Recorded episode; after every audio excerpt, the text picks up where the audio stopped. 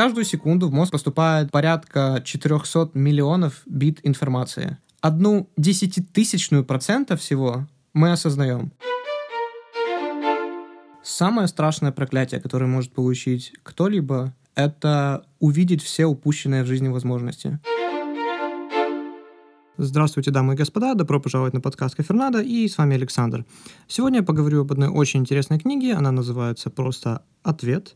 Э, ответ Алана Пиза. Я, на самом деле, обожаю просто Алана Пиза. Я прочитал многие его книги, такие как «Язык тела» и, ну, много других, о которых мы обязательно еще поговорим. О чем в двух словах книга? Ну, во-первых, она отлично подходит для всех, кто только начинает свой путь саморазвития. И, во-вторых, она учит нас, ну, как правильно все-таки поставить цель. Потому что, ну, многие цели вообще не ставят, а те, кто это делают, делают это неправильно. Вот, и книга как раз рассказывает, как сделать это все-таки правильно. И самое главное, она также показывает, как не упустить возможности, которые представляются нам, ну, буквально один, два, три раза в жизни. А также сразу скажу, что когда я записывал подкаст, я повторил имя Джордана Питерсона три раза и говорил о том, что это очень важно. Видимо, это, наверное, ну как, действительно настолько важно, что я повторил это аж трижды или даже четыре раза. Ну и еще также я назвал Зигмунда Фрейда почему-то Фройдом. Ну, точнее, не почему-то, потому что в английском языке он так и говорится, а, Фройд. И я просто настолько привык уже слышать это звучание, что случайно в русском языке вместо Фрейда сказал Фройд. Поэтому заваривайте себе чай. Если вы сейчас в пути, то наслаждайтесь своим транспортом. И вперед!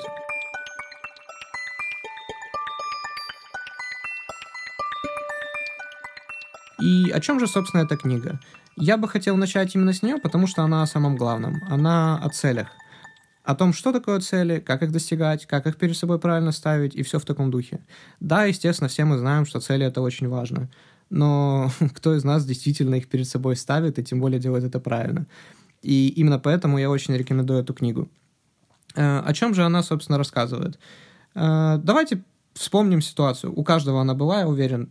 У вас друг, не знаю, родственник, вы сами – купили машину, или вы, ну, вы просто ищете в интернете какую-то машину, вы выбрали бренд, марку, даже цвет выбрали, и вдруг вы выходите на улицу, никогда этой машины там не было, и тут пас, и каждый, наверное, второй просто из-за каждого угла, не знаю, выезжает на именно этой машине, еще и именно этого цвета. И думаешь, вау, потрясающе, все сговорились, что ли, ну, купили именно ту машину, которую я хотел. Самое смешное, потом проходит время, про первую машину вы забываете, вы выбираете вторую – и теперь по городу ездят только машины второй марки. А про первую вы уже даже не помните, их даже нет. Уже и нет. Ну, как бы, хотя их было целая куча, вот только что. А, то же самое, допустим, те, кто изучает языки, ну, или там, в английском у меня было сто раз такое. Ты выучиваешь какое-то новое слово, ты такой, блин, да оно нигде не используется, я вижу его первый раз, а, зачем оно мне вообще нужно? И потом ты каждый день начинаешь его встречать в каждом тексте, в каждом диалоге, в каждом фильме по 5-10 по 10 раз. Ты думаешь, как же так? Я за всю жизнь этого слова не слышал ни разу, и теперь вдруг я начинаю слышать его каждый день. Но дело в том, что, как и машины, они существовали всегда и в одинаковом количестве, как и это слово всегда употреблялось одинаковое количество раз. Дело в том, что раньше мы просто не обращали на это внимания. Раньше наш мозг отфильтровывал всю ту информацию, о которой мы не знали. И в этой книге это как раз называется RAS, RAS, аббревиатура ректикулирующая, активирующая система. Ну, я буду просто называть RA-система, и вы поймете, о чем я говорю. В общем, что такое RA-система? Это система, которая, ну, она просто является фильтром мозга. Потому что, ну, если бы наш мозг пытался осознать всю информацию, которую он получает, но ну, он бы расплавился, наверное, в первые же пару секунд. Потому что, ну, если переключаться на научные термины, скажем так, Э, каждую секунду в мозг поступает порядка 400 миллионов бит информации. Но сознательно мы можем обработать всего порядка 2000. Просто 2000. То есть вы чувствуете разницу, да? Грубо говоря, 0,0... Ну, в общем, одну десятитысячную процента всего мы осознаем. Вся остальная информация просто игнорируется, отфильтровывается, и самое смешное, мы об этом даже не знаем. То есть на чем мы фокусируем внимание, то мы видим. Все остальное для нас просто исчезает и не существует. Но наш мозг очень хорошо умеет, скажем так, зарисовывать эти дырки, и нам кажется, что все таки должно быть, и все нормально. Э, почитайте, например, про эффект Манделы. Он, по сути дела, завязан на этом. На том, что иногда целые нации а, просто ошибаются в какой-то вещи, и они считают, что... Ну, допустим, самый известный пример — это «Люк, я твой отец». Это знаменитейшая фраза, наверное, из «Звездных войн», когда Дарт Вейдер говорит Люку, что «Люк, я твой отец». Но на самом деле все было не так. Если вы прямо сейчас включите «Звездные войны» включите на этот момент, он говорит «Нет, я твой отец». Там нету слова «Люк». Но если вы спросите любого человека на улице, он вам ответит, нет, там было 100%, я уверен, на тысячу процентов, что там именно было «Люк, я твой отец». И еще раз повторяю, это называется эффект Манделы. Просто загуглите, и вы поймете, что это такое, вы найдете больше примеров. Очень интересно. А другой потрясающий пример просто, это эксперимент с... Ну, есть две команды, я не буду специально говорить, в чем заключается его суть, чтобы вы сами перешли по ссылке в меню, в описании точнее, э, перешли на сайт и прошли этот эксперимент для себя, иначе вы просто мне не поверите. Потому что даже люди, когда они завершают этот эксперимент, они все равно думают, что где-то какая-то подстава, это не настоящий эксперимент, так не может быть. Поэтому, если вы хотите удостовериться сами, что это настоящий эксперимент, и что вы этому подвержены так же, как и все остальные 7,5 миллиардов людей на Земле, просто переходите по ссылке в описании, я ее оставлю. А, в чем заключается суть эксперимента? Я в общих числах объясню. Есть две команды, черная и белая, и они между собой передают мячик. Суть эксперимента в том, чтобы посчитать, как много раз они между двумя командами а, передадут этот мячик. И по истечению времени вы просто должны назвать цифру. Но, как я уже сказал, на самом деле результат вас очень сильно удивит, когда вы пройдете его сами. Потому что, ну, как один психолог выразился насчет этого эксперимента, я надеюсь, те, кто его уже проходили, уже поняли, о чем я говорю, Джордан Питерсон зовут психолога, он сейчас становится очень популярным. Так вот, он говорит, как минимум 5 лет.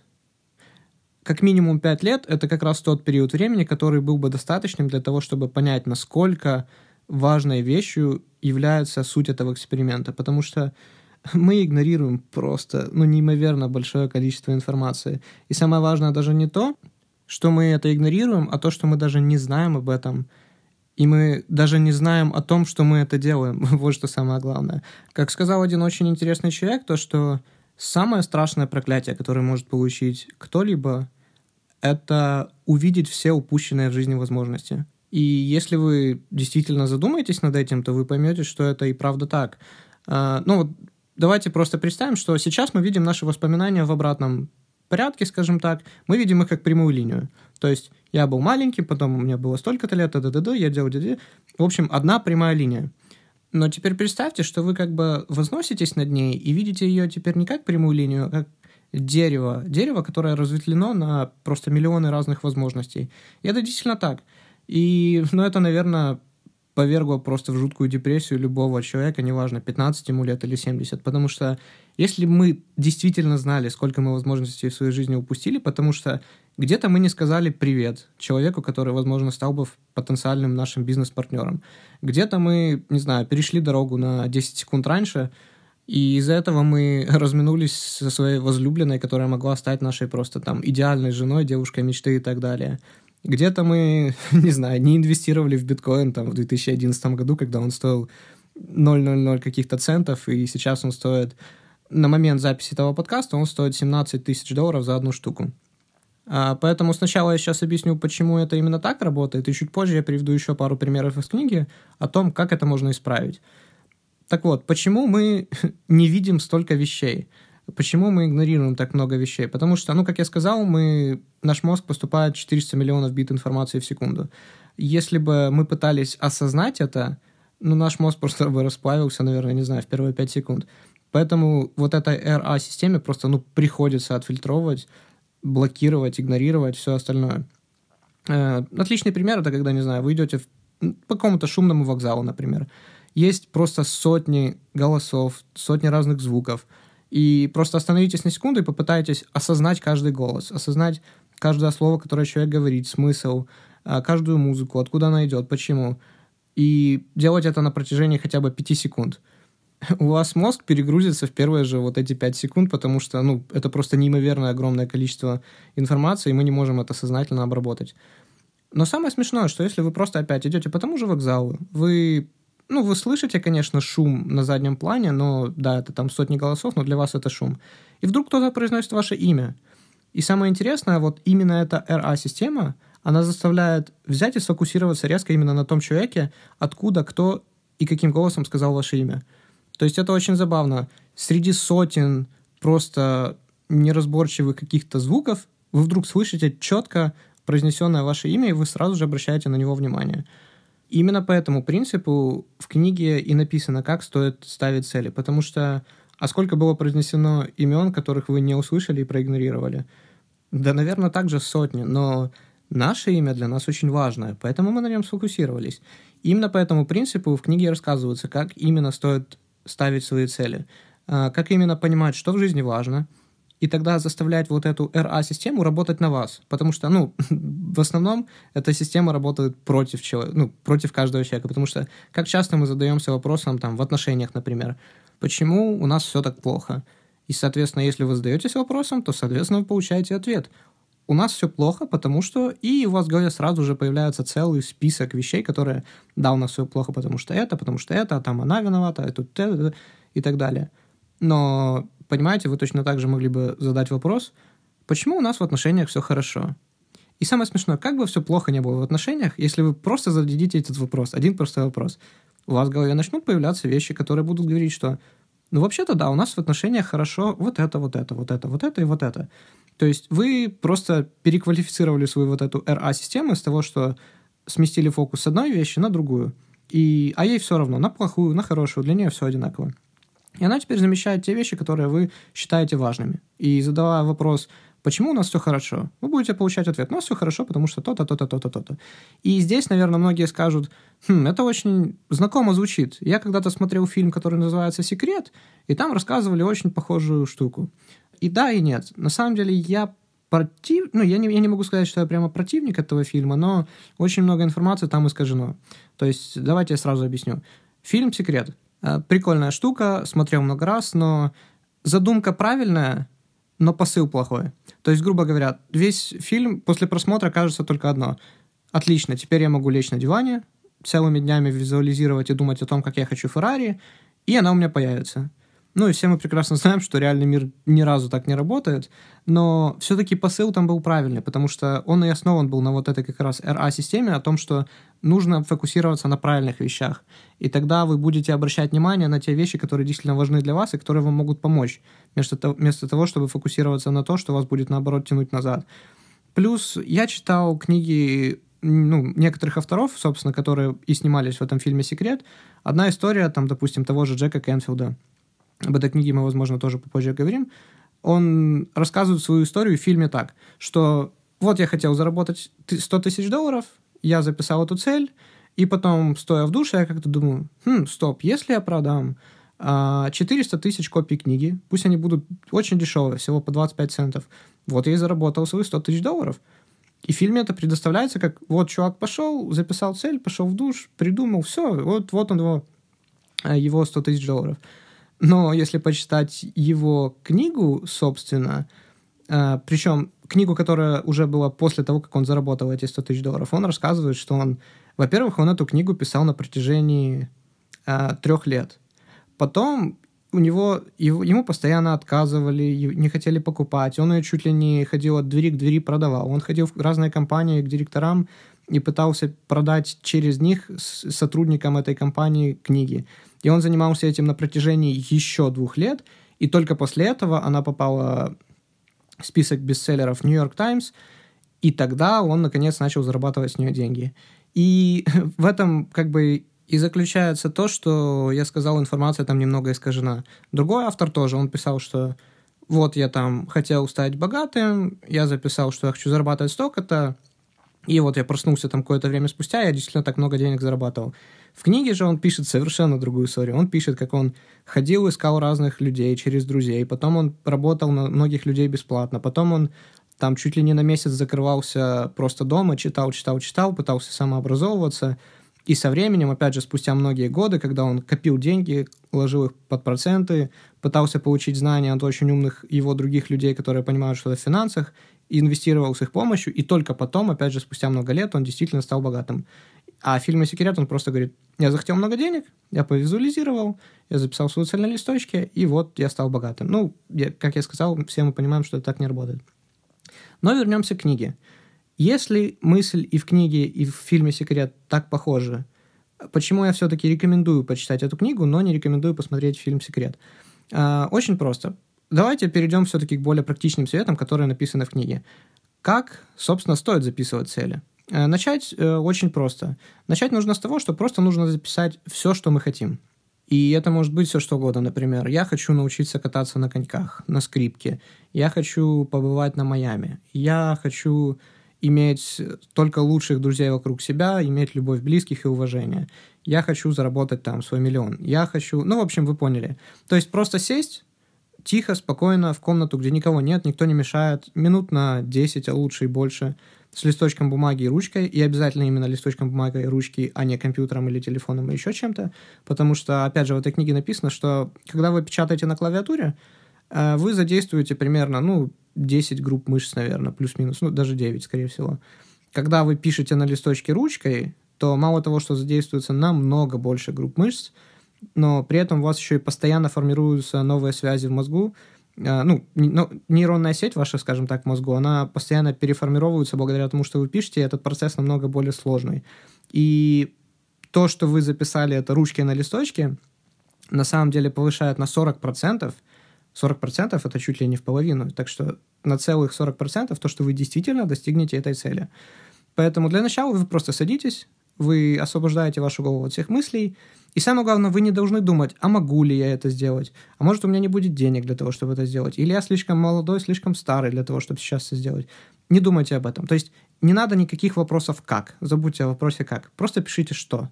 Я хочу что? Я хочу забраться на гору Эверест. Я хочу побывать, ну, как я сказал, там, не знаю, в Лас-Вегасе, что угодно. И просто пишите список. Огромный список, вот насколько у вас фантазии хватит. Даже то, что вам кажется невозможным.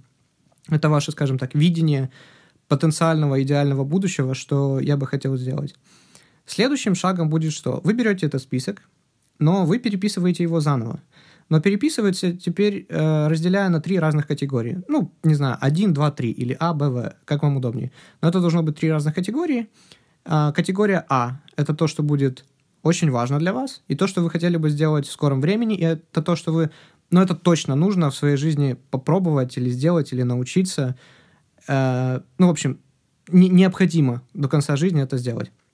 Категория Б, то, что это тоже очень важно. Я бы тоже очень хотел этому научиться.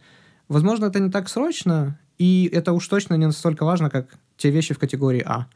Ну и, соответственно, категория В, куда вы скидываете все остальное, то, что было бы неплохо, конечно, это сделать или этого достичь. Это хорошая цель, но, в принципе, я не знаю, Лучше в следующий раз, когда буду заново переписывать этот список, там через месяц, через два, я пересмотрю эту категорию В еще раз, и, возможно, из категории В перенесу некоторые элементы в категорию Б, потому что теперь это для меня важнее стало.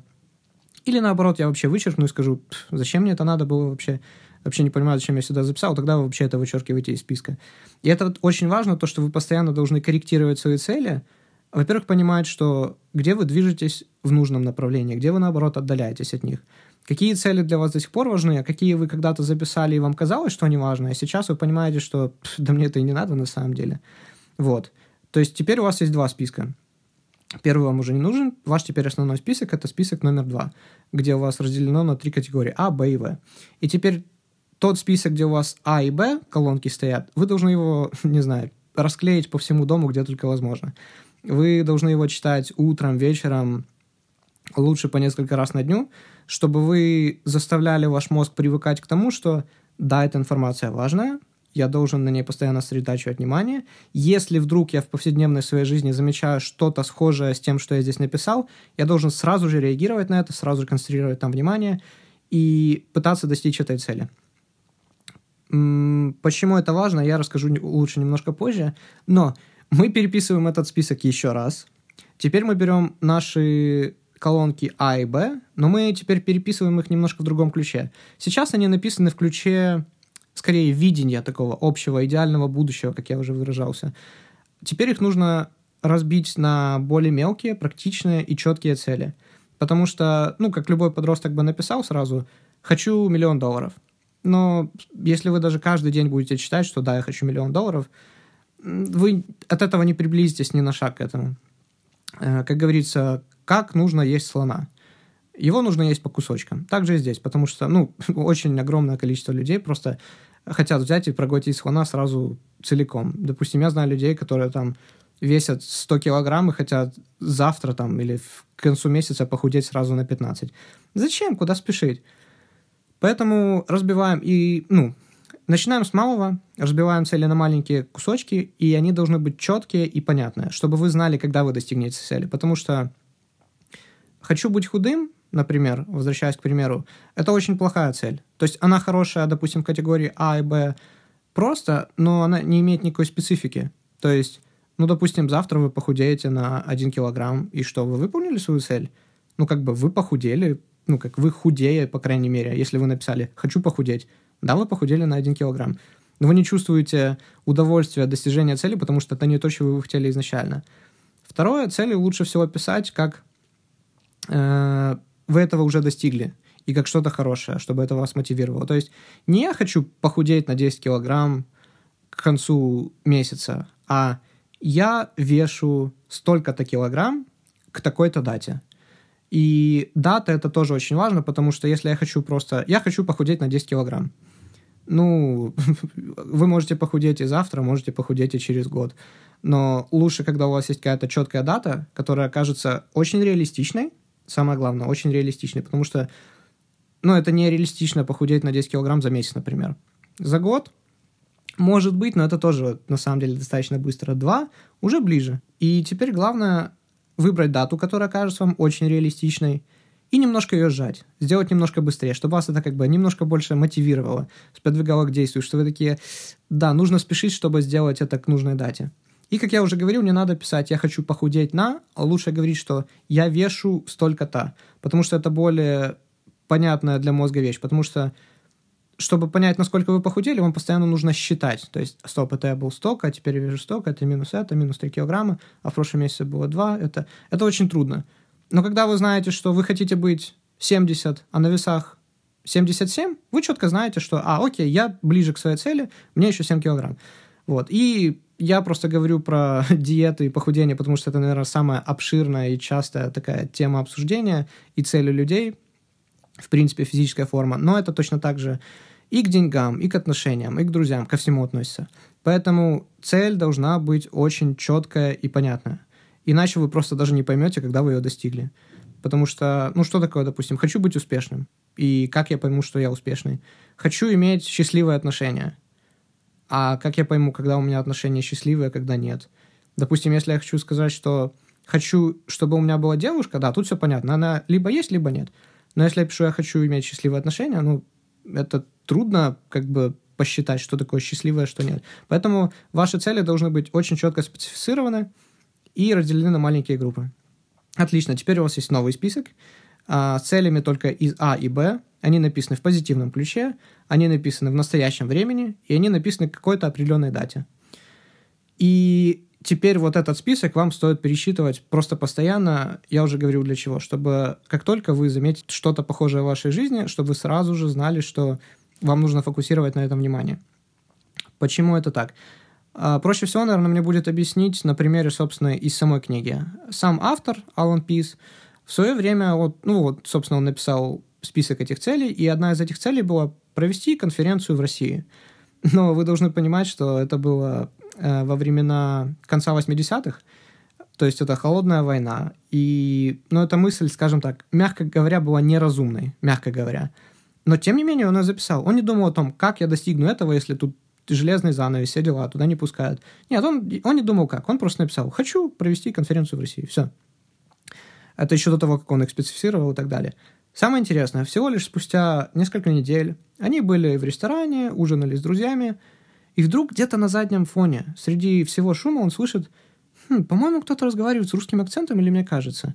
Он разворачивается, он прислушивается, и действительно, там человек разговаривает с таким явно русским акцентом, он подходит, представляется, начинает с ним разговор, знакомится, и действительно, это оказывается, что этот э, человек иммигрант из России, вот он недавно приехал, и, ну, в общем, пропущу основную часть истории, они стали друзьями и даже бизнес-партнерами в будущем. Самого, самое главное, всего несколько лет спустя э, происходит развал Советского Союза, холодная война также заканчивается – и его приглашают в Россию на конференцию. И его приглашает как раз-таки именно этот друг, потому что у него там много связей, он в похожей сфере бизнеса. И самое главное, в итоге для Алана Пиза русский э, рынок стал одним из самых больших и прибыльных среди всего мира. То есть давайте еще раз просто поймем, что если бы он не записал эту цель, он бы в ресторане, он даже не услышал, что кто-то там в толпе говорит с русским акцентом, потому что его мозг бы просто отфильтровывал это так же, как и любой другой шум на заднем плане. Из-за того, что он услышал, что это русский акцент, он сфокусировал на этом внимание. Он подошел к этому человеку, он представился, он познакомился. Если бы он этого не сделал, опять же, он не попал бы в Россию, скорее всего. А после этого они завели хорошие отношения, он все-таки попал в Россию, и теперь это стало еще и одним из самых больших рынков э, для него, в принципе. То есть, грубо говоря, если бы он не записал эту цель в свое время, он бы просто не получил самый большой рынок, который в итоге потенциальный для него оказался, он об этом даже бы не знал. Он бы даже не знал, чего он, ну, что он упустил в своей жизни. И вот почему именно так важно писать свои цели, потому что только тогда вы можете фокусироваться на том, что вам действительно нужно, и даже не вы будете фокусироваться, а может, ваш мозг будет автоматически это делать. И вообще, как сказал один психолог, сейчас уже довольно известный, которого зовут э, Джордан Питерсон, то, что как минимум пять лет это тот период времени, который стоило бы потратить на то, чтобы каждый день постоянно пропускать через свое сознание и понимать, насколько все-таки это важная проблема, если ее так можно назвать. То, что мы воспринимаем реальность не так, как нам кажется. То есть нам кажется, что мы как мы все видим, так все и существует. Но на самом деле это не так. Грубо говоря, посадите два человека, покажите им одно и то же видео, а потом спросите их про их впечатления и они сидели в одной и той же комнате, они видели одно и то же видео, в одной и той же обстановке, в одном и том же окружении, но они расскажут совершенно две разные истории. Как так получилось? Ну, то есть все входные данные были одинаковыми, но все выходные данные совершенно разные. Также есть один прикольный эксперимент, я думаю, все видели вот эти так называемые иллюзии, когда на одной картинке, если смотреть на нее, можно видеть либо очень старую такую противную женщину, либо, в принципе, если присмотреться, скажем так, по-другому, то там прям принцесса-красавица. И все зависит от того только, что именно ты там видишь, как ты фокусируешь на этом внимание. Но сделали очень интересный опыт. Я читал об этом в книге, которую, наверное, все слышали, «Семь навыков высокоэффективных людей». Сделали что? Сначала взяли один класс, а целому классу показали эту картинку, но там явно была принцесса. А, то есть там нельзя было разглядеть старую женщину. То есть ее исправили так, что там была только принцесса. Потом провели урок для второго класса, и там показывали эту картинку, где там была четко изображена именно старая женщина. То есть там нельзя было разглядеть красивую принцессу. Но потом этих людей на третий урок посидели всех вместе, то есть сидит два класса, и им показывают картинку опять эту же. Но теперь она соединена, то есть уже вот та самая иллюзия. А, ссылку на эту картинку я оставлю также в описании. И теперь э, учитель спрашивает, итак, э, кто, ну, пожалуйста, опишите мне, что вы видите на картинке. Спрашивают студента из одной половины, говорит, не, ну тут же явно видно, что это красивая женщина, принцесса и так далее. Теперь, пожалуйста, поднимите руки те, кто не согласен с этим. И половина класса поднимает руку. Спрашивают вторую половину у одного человека, а что вы видите здесь? Да как, ну тут явно видно, что это старая такая противная женщина. Ну как бы как-то можно видеть, что ну тут явно такая какая-то, ну непонятно что вообще, на ведьму похоже. И тут вторая половина класса говорит, да нет, как. И они начинают спорить. И это на самом деле потрясающе просто, ну, просто с точки зрения психологии. Сидит целая куча народу, смотрят на один и тот же предмет, объективный, скажем так. Все получают одну и ту же входную информацию, но на выходе информация и реальность у всех совершенно разная. И только потом, когда показывают все три картинки вместе, и как на них можно видеть и то, и другое, тогда люди осознают, они понимают, что, а, стоп, оказывается-то я видел э, старую женщину только потому, что я первый раз видел старую женщину, и теперь второй раз я тоже сразу же ее там видел, даже не замечая, что там есть еще и красавица. И, как сказал один психолог, сейчас уже довольно известный, э, Джордан Питерсон его зовут, то, что пять лет, пять лет — это минимальный период времени, который стоило бы посвятить осознанию и вообще пропуску через себя этому вопросу и проблемы, скажем так. Вторая потрясающая просто вещь, я вам тоже оставлю ссылку в описании, это так называемая всем известная а, статуя думающего человека, а, когда он если я спрошу любого человека описать и скажешь, ну, сидит такой человек в позе, там, одна нога приподнята, и он кулаком подпирает лоб. Правильно? Нет, неправильно, потому что это тоже один из примеров эффекта Манделы. Но что более интересно, это я, как я сказал, оставлю ссылку на фотографию в описании. Под статуей сидят люди, и они подпирают подбородок кулаком, то есть сидит под статуей порядка пяти, может, семи человек, они все подпирают подбородок кулаком, хотя над ними стоит статуя, и там явно видно, как человек подпирает лоб. Ну, статуя подпирает лоб, а не подбородок. Но потому что все думают, что он подпирает подбородок, они тоже подпирают подбородок. Но настоящая статуя вот перед ними, прямо перед глазами, в 10 сантиметрах от них стоит, и они этого не видят, они не осознают эту реальность. Они живут в своем фантастическом мире. И, ну, как, собственно, Зигмунд Фройд и сказал, что каждый человек видит свою собственную реальность. И для каждого она такая же настоящая, как и для другого, ну, любого другого. И это действительно так и есть, потому что каждый живет в своей реальности. Именно поэтому так важно создавать свою собственную реальность и именно в ней жить. И поэтому так важно записывать цели. Вы можете подумать, ну, блин, Саш, ты уже полчаса рассказываешь просто о том, что цели важно записывать. Да мы все знаем, что цели важно записывать. А вы это делаете?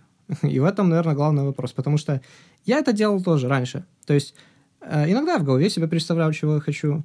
Иногда у меня были какие-то бумажки, которые были где-то записаны как-то где-то непонятно где и засунуты непонятно куда. Я их нахожу очень часто там по истечению полугода и вижу, а, оказывается, я когда-то хотел того-то, того-то.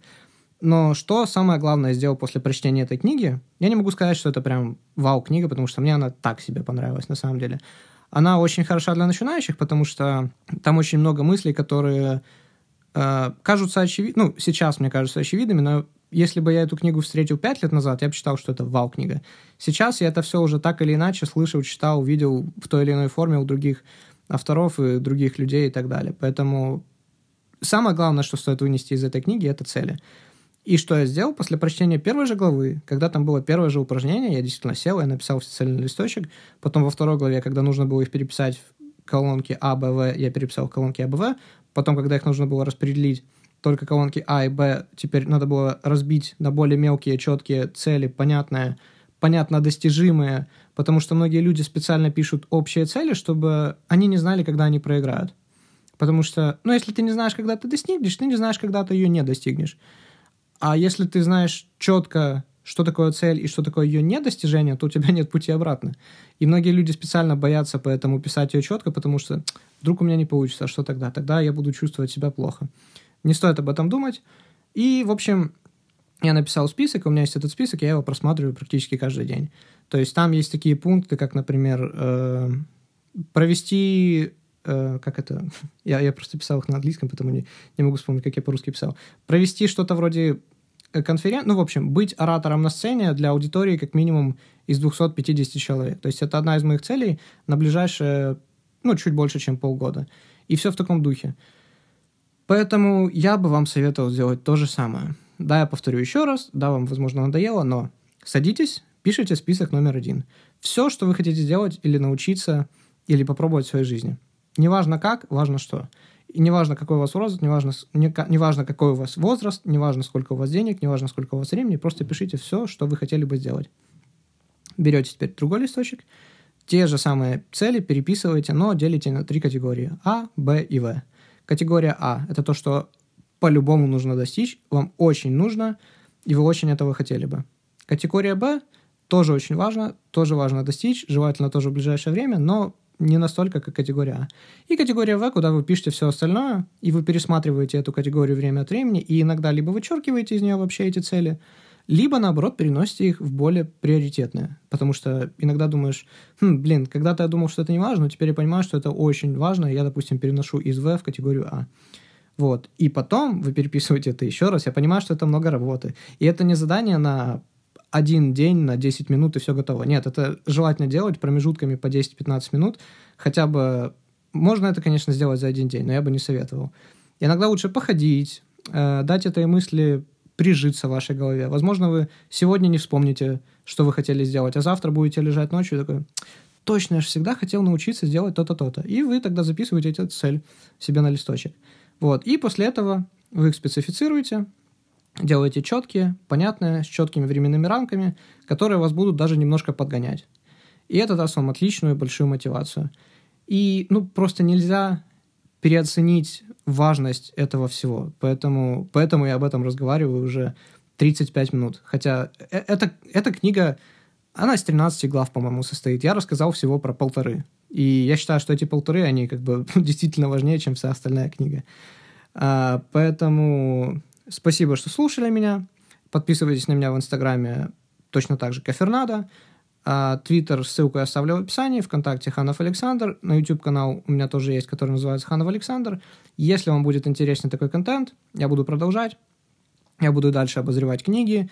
Иногда я буду делать очень короткие обзоры по типу вот такая-то книга, вот такие-то у нее главные мысли, мне понравилось, и вам стоит прочесть. То есть буквально на 5-7 минут. Это для тех, кто э, хочет найти что-то новое, и это будет просто как рекомендация. И они послушают 5-7 минут, такие, о, отлично, мне понравилось, я найду эту книгу и тоже прочитаю.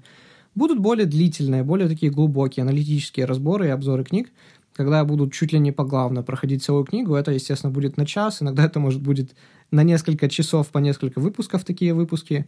Скорее всего, после того, как вы прослушаете это все, вам уже не придется книгу читать, но это будет сделано как раз-таки для тех людей, которые понимают, что важно читать, знают, что это нужно, но не могут найти время, не могут найти силу воли заставить себя это сделать. Но после прослушивания моего подкаста, после вынесения всех основных главных мыслей книги, э, этого уже и не придется делать, этого будет вполне достаточно. Так что благодарю еще раз за внимание. Встретимся в следующий раз.